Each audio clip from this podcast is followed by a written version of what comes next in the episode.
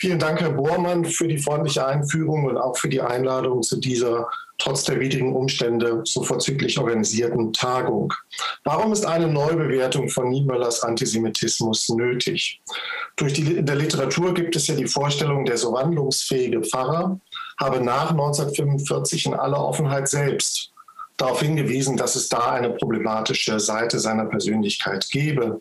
Vor allem in seinem Fernsehinterview mit Günter Gauss 1963, das den Bezugspunkt äh, oft bildet. So schreibt Michael Heimal etwa, Niemöller habe hier von seiner eigenen Vergangenheit gesprochen, zitiere, ohne seine frühere Antipathie gegen die Juden zu beschönigen. Ende des Zitats.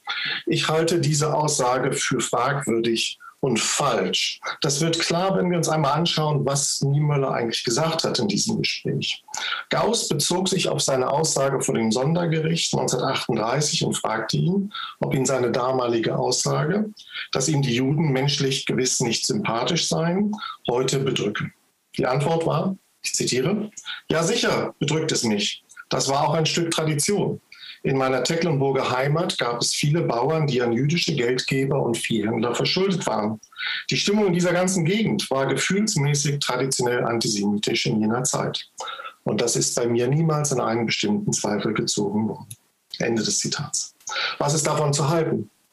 Mit Blick auf, mit Hinweis auf den gefühlsmäßigen Antisemitismus spielt Niemöller wohl auf das an, was ich gesellschaftlich-kulturellen Antisemitismus nennen möchte der sich durch obsessive Vorstellungen über die Dominanz der Juden im Wirtschaftsleben und der Gesellschaft auszeichnet. Der diese Vorstellung allerdings nicht auf einer rassistischen Vorstellung von den Juden als einem durch äh, Blutsbande oder rassische Eigenschaften definierten Kollektiv qualifiziert, wie es der völkische Rasseantisemitismus macht. Hat Niemöller also 1963 oder auch bei anderer Gelegenheit nichts beschönigt. Von Ende 1918 bis 1932 vertrat Niemöller einen völkischen Rassenantisemitismus. Ich gehe gleich auf die Details ein. Wenn Niemöller also 1963 wirklich nichts beschönigen wollte, dann hätte er auch angesichts der natürlich zentralen Debatten um den ARIA-Paragraphen in der Kirche der Altpreußischen Union, APU 1933, vielleicht seine Unterschrift unter den ARIA-Paragraphen im Jahr 1920 erwähnen können. Wohlgemerkt, ich werfe Niemöller nicht vor, das wäre absurd, dass er dies nicht getan hat. Für jemanden, der sich nach 1945 doch mit einiger Gewalt zum protestantischen guten Gewissen der Deutschen stilisieren wollte, wäre es schlichtweg toxisch gewesen, wenn er 1963 im Fernsehen zugegeben hätte, dass er 1920 ein Rassenantisemit war. Worauf es mir ankommt, ist, dass Niemöller hier, wie bei anderen Gelegenheiten, eine fromme Legende in die Welt gesetzt hat, die kritischer Überprüfung nicht standhält. Er hat nicht nur etwas, sondern ganz massiv beschönigt. Das allerdings weiß man in allem Detail auch nicht seit Jahrzehnten, wie behauptet worden ist, sondern erst, denke ich, seitdem ich ähm, alle verfügbaren archivalischen Quellen zu diesem Aspekt, gerade zu diesem Aspekt von Niemanners Biografie analysiert habe. Ich gehe in drei, vier Schritten vor. Erstens, bis 1918 gibt es überhaupt keine Hinweise darauf, dass Niemöller An Antipathien gegen die Juden hatte oder gar Antisemit war. Im Weltkrieg vertrat er eine aggressive Variante des Reichsnationalismus, in dessen gedachter Ordnung der Kaiser und das deutsche Volk die Schlüsselstellen hatten. Sein Nationalismus war bellizistisch. Er lebte von aggressiven Gewaltfantasien gegen die Feinde Deutschlands. Sein Englandhass machte sich in bösartigen Vernichtungsfantasien Luft. Erst im Herbst 1918 kam Bewegung in diese Konstellation. Die Flucht des Kaisers hatte eine Leerstelle hinterlassen und die, das deutsche Volk hatte sich, so viel machte die Revolution klar, als unwürdig erwiesen, Deutschland zu repräsentieren. Das legte die Radikalisierung zu einem völkischen Nationalismus nahe, der nur die höherwertigen Elemente des Volkes als Basis der Nation imaginierte. Und so brach es kurz vor Weihnachten 1918 in einem Brief an die Eltern aus ihm heraus, ich zitiere. Ein Volk, das auf den Trümmern seiner nationalen Ehre und Größe einen solchen Hexensabbat feiert, verdient auch nicht, noch einmal in die Höhe zu kommen. Deutsche Treue, Ausrufungszeichen. Unser Kaiser muss außer Landes gehen, weil sonst totensicher sein Volk an ihm zum Verräter geworden wäre. Deutsche Frauen und in ihren Namen zeichnet Alice Salomon diese gottverfluchten Juden Ausrufungszeichen. Die binäre Logik des völkischen Nationalismus war hier voll entwickelt. Und mit der Denunziation der getauften evangelischen Christin Alice Salomon, die sich kurz vor dem Ersten Weltkrieg hatte taufen lassen, als einer Jüdin machte er klar, dass er sich die Weltsicht des rassistischen Antisemitismus angeeignet hatte. Andere Zeugnisse aus dem Jahr 1919 bieten weitere Belege. Zweitens, das Studium in Münster. Hier rückt das völkisch-nationale und rassenantisemitische Engagement in das Zentrum von Niemöllers Alltag. Der völkisch-nationale Studentenpolitiker war von Ende 1919 bis 1923 in insgesamt acht rechtsradikalen und in unterschiedlichem Maß zugleich auch rassenantisemitischen Parteien und Verbänden Mitglied bzw. aktiv. Ich zähle sie nochmals kurz auf. Die Deutsche Nationale Volkspartei, wo er den Vorsitz der Studentengruppe übernahm. Der Nationalverband Deutsche Offiziere. Der Wehrverband Organisation Escherich. Dessen Nachfolger, der Westfalenbund. Im Heimatbund für Rote Erde, dem Bund der Aufrechten, monarchistisch im Kern und beim Altdeutschen Verband nahm er immerhin an Veranstaltungen teil. Am wichtigsten ist aber sicherlich seine Mitgliedschaft im Deutsch-Völkischen Schutz- und Schutzbund, dem er unmittelbar nach der Reichstagswahl im Juni 1920 beitrag, beitrat. Erstens dokumentierte er damit eine Radikalisierung seines völkischen Antisemitismus, denn die aktive Mitgliedschaft in der DNVP, die ebenfalls rassenantisemitische Positionen vertrat, genügte ihm ganz offenkundig nicht mehr. Mit dem Beitritt zum DVSTB dem ersten faschistischen Massenverband in Deutschland mit über 100.000 Mitgliedern, der quasi die NSDAP war, bevor es die NSDAP überhaupt gab, dokumentierte Niemöller zweitens, dass er ein Faschist der ersten Stunde war. Diese Formulierung gefällt manchen nicht. Zum Vergleich, Heinrich Himmler war von 1919 bis 1923 bei der katholischen BVP engagiert, trat der NSDAP erst 1923 bei. Josef Goebbels gehörte einer katholischen Studentenverbindung an und fand erst seit 1924 zu völkischen Zirkeln. Verglichen mit diesen NSDAP-Führern war Niemöller ein Faschist der ersten Stunde. Ich lege aber gleichzeitig auch Wert auf die Vorstellung, das ist gestern in der Einführung äh, des Präses der Synode auch wieder falsch dargestellt worden. Das heißt nicht, dass er ein Faschist der mittleren Stunde war, weil er äh, ganz im Gegensatz zu seinen Schutzbehauptungen im Prozess 1938 nach meiner Auffassung äh, es gibt es keine Belege dafür, dass er, wie er behauptet hat, 1924 oder auch später die NSDAP gewählt habe. Das hat er erst 1933 getan. Drittens jedoch, jetzt darauf kommt es an, machte er mit dieser Mitgliedschaft im Deutsch-Völkischen Schutz- und Schutzbund klar, dass er sich als Arier verstand und die Juden als eine rassische Minderheit. Die Satzung der DLV-STB-Gruppe in Münster verpflichteten die Mitglieder auf den Kampf gegen den verderblichen Einfluss der Juden auf das Deutschtum. Und die deutsche, also arische, nicht-jüdische Abstammung war Voraussetzung der Mitgliedschaft. Dort hat Niemöller einen Aria-Nachweis unterzeichnet, als er eingetreten ist. Seit 1922 ließ das Engagement Niemöllers in diesen Verbänden nach, aus ganz praktischen Gründen. Er musste sich um seine Familie kümmern. Aber wenn er 1928 in einem Artikel für die Zeitschrift der Inneren Mission den Weg, ich zitiere, Völker vaterländischer Selbstentmannung beklagte, durfte ein Hinweis auf die, ich zitiere nochmals, Führung volksfremder und artfremder Elemente nicht fehlen ein Beleg dafür, wenn auch kein sehr starker. Also es gibt wenig konsistente Belege, dass rassenantisemitische Ressentiments auch hier noch Teil seines Weltbildes waren.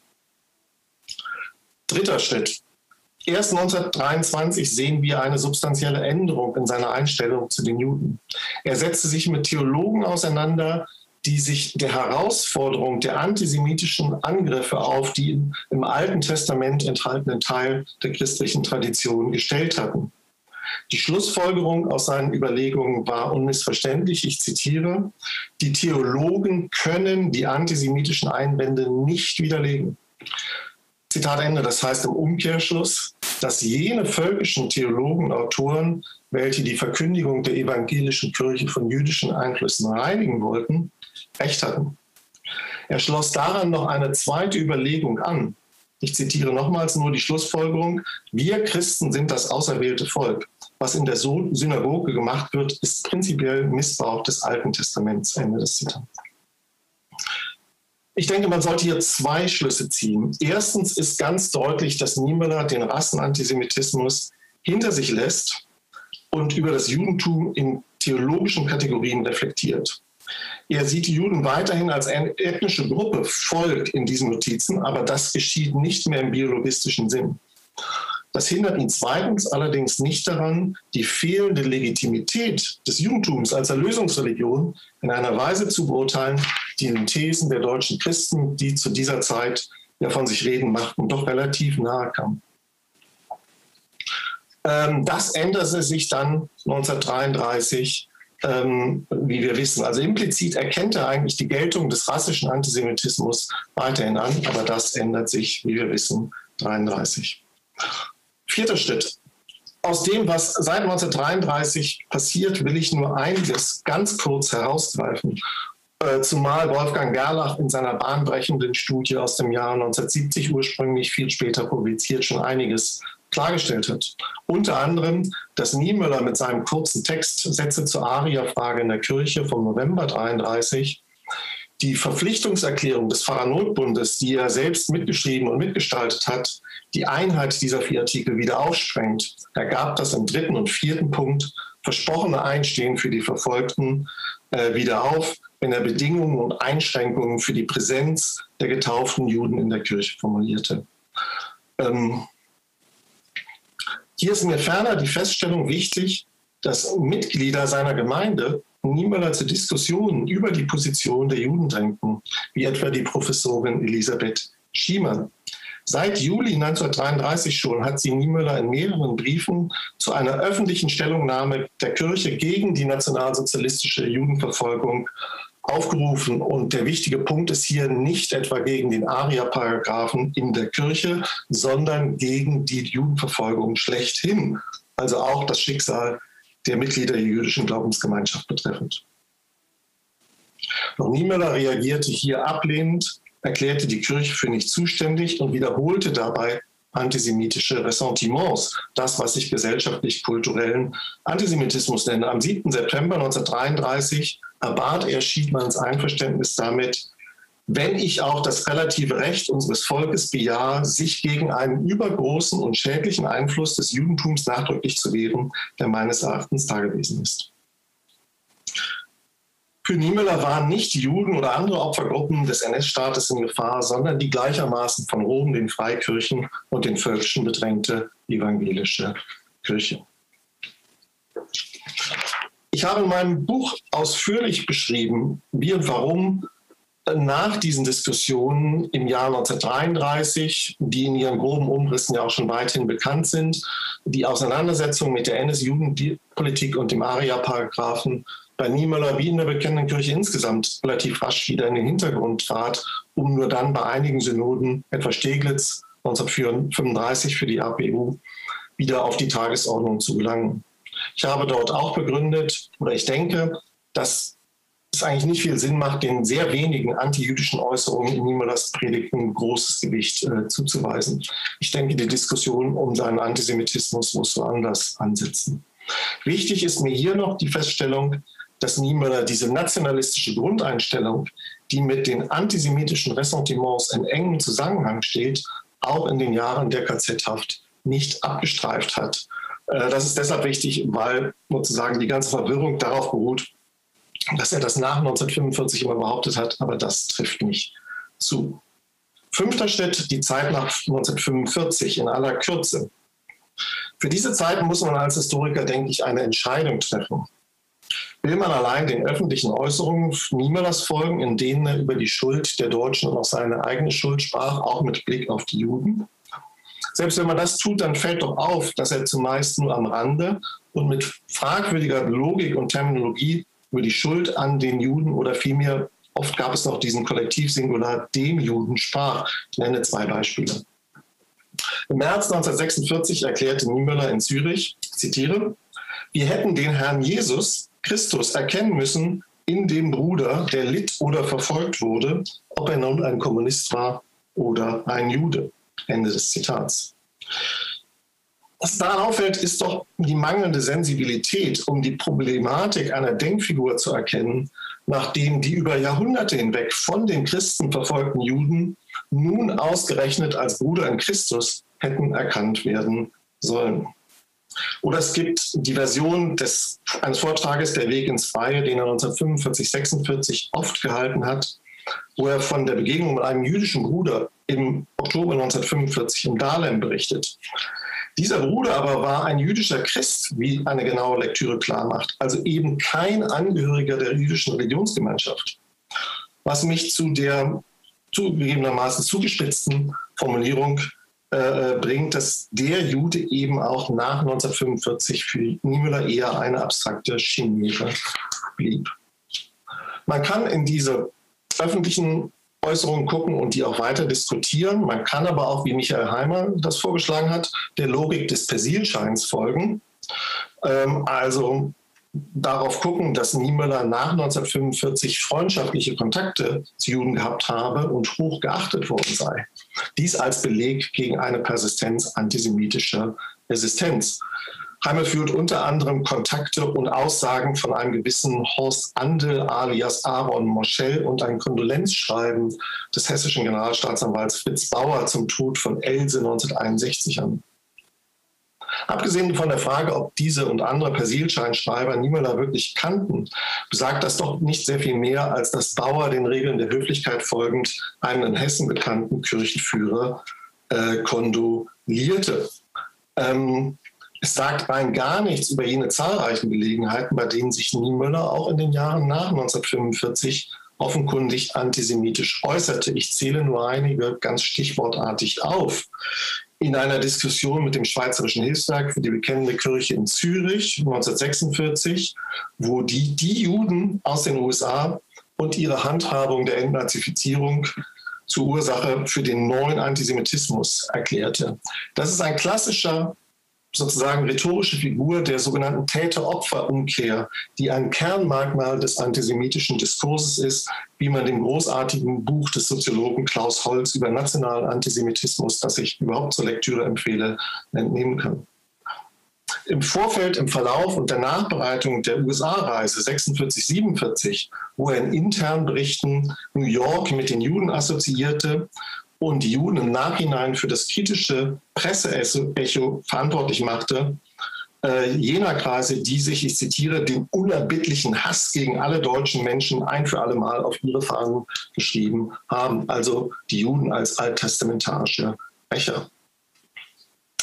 Die nach der Rückkehr aus den USA angefertigten Aufzeichnungen, in denen er auch das Ausmaß des Völkermordes an den europäischen Juden bezweifelte, nicht die Tatsache selbst, oder dann die im Juni 1947 losbrechende Affäre um seinen präemptiven Ausschluss aus der VVN, der Vereinigung der Verfolgung des Naziregimes, für die zentral wichtig ist, äh, für diese ganze Saga, äh, dass an ihrem Beginn eine auch später nicht dementierte antisemitische Aussage Niemöllers stand nämlich, Sie unterstützen wohl nur Judenfreunde. So hatte Niemöller auf dem Landratsamt in Büdingen äh, gebrüllt, wo es um Sonderrationen, äh, Lebensmittelrationen äh, ging. Und sozusagen im Gefolge der Affäre gab es noch viele weitere antisemitische Äußerungen Niemöllers, die in der Presse kolportiert wurden. Ich komme zum Schluss. Niemöllers Antisemitismus ist unterlag Wandlungen, das ist ganz wichtig. Er ließ 1932 den völkischen Rassenantisemitismus hinter sich und entwickelte theologische Denkfiguren unter Beibehaltung der Denkmuster, einiger Denkmuster des gesellschaftlich-kulturellen Antisemitismus, die immer wieder bei ihm durchbrechen. Auch in der Zeit nach 1945. In seiner Wahrnehmung der Schuld der deutschen, der amerikanischen Besatzungsmacht und vor allem der USA in den Jahren nach 1945, zumindest bis Ende der 1940er Jahre.